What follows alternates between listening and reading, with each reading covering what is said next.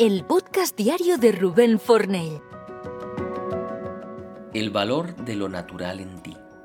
Siempre me han dicho que tengo un don para ciertas cosas. De niño me decían que tenía un don para la música, luego que tenía un don para estudiar en general, algún maestro me recalcaba que tenía un don para entender el comportamiento de las personas, algún líder me ha reconocido una cierta capacidad para soportar el estrés.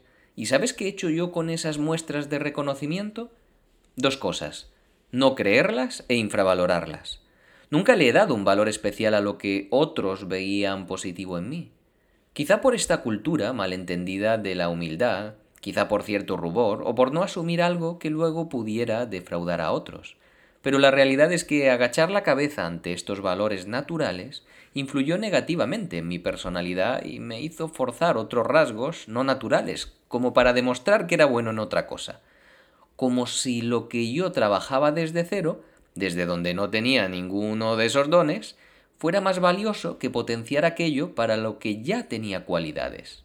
Por eso, pienso que es fundamental no solo a nivel personal por el autoconocimiento de nuestros rasgos propios, sino para potenciar nuestros valores en un entorno profesional que está regido por un mercado hipercompetitivo, hacer una evaluación de nuestros valores naturales que te sugiero en tres pasos. En primer lugar, debes detectar cuáles son esos valores naturales en ti. Tienes una amplia gama de recursos a tu disposición y puedes ser creativo.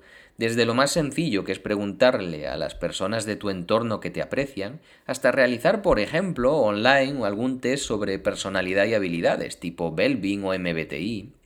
Es fundamental que dediques un tiempo a pensar abiertamente en situaciones del pasado para analizar qué has aportado, qué momentos has tenido de ideas, de facilidades, en qué contextos ha salido algo de ti que incluso te ha sorprendido o los demás se han sorprendido, es una de las partes más importantes del autoconocimiento y de ser consciente de tu propia personalidad.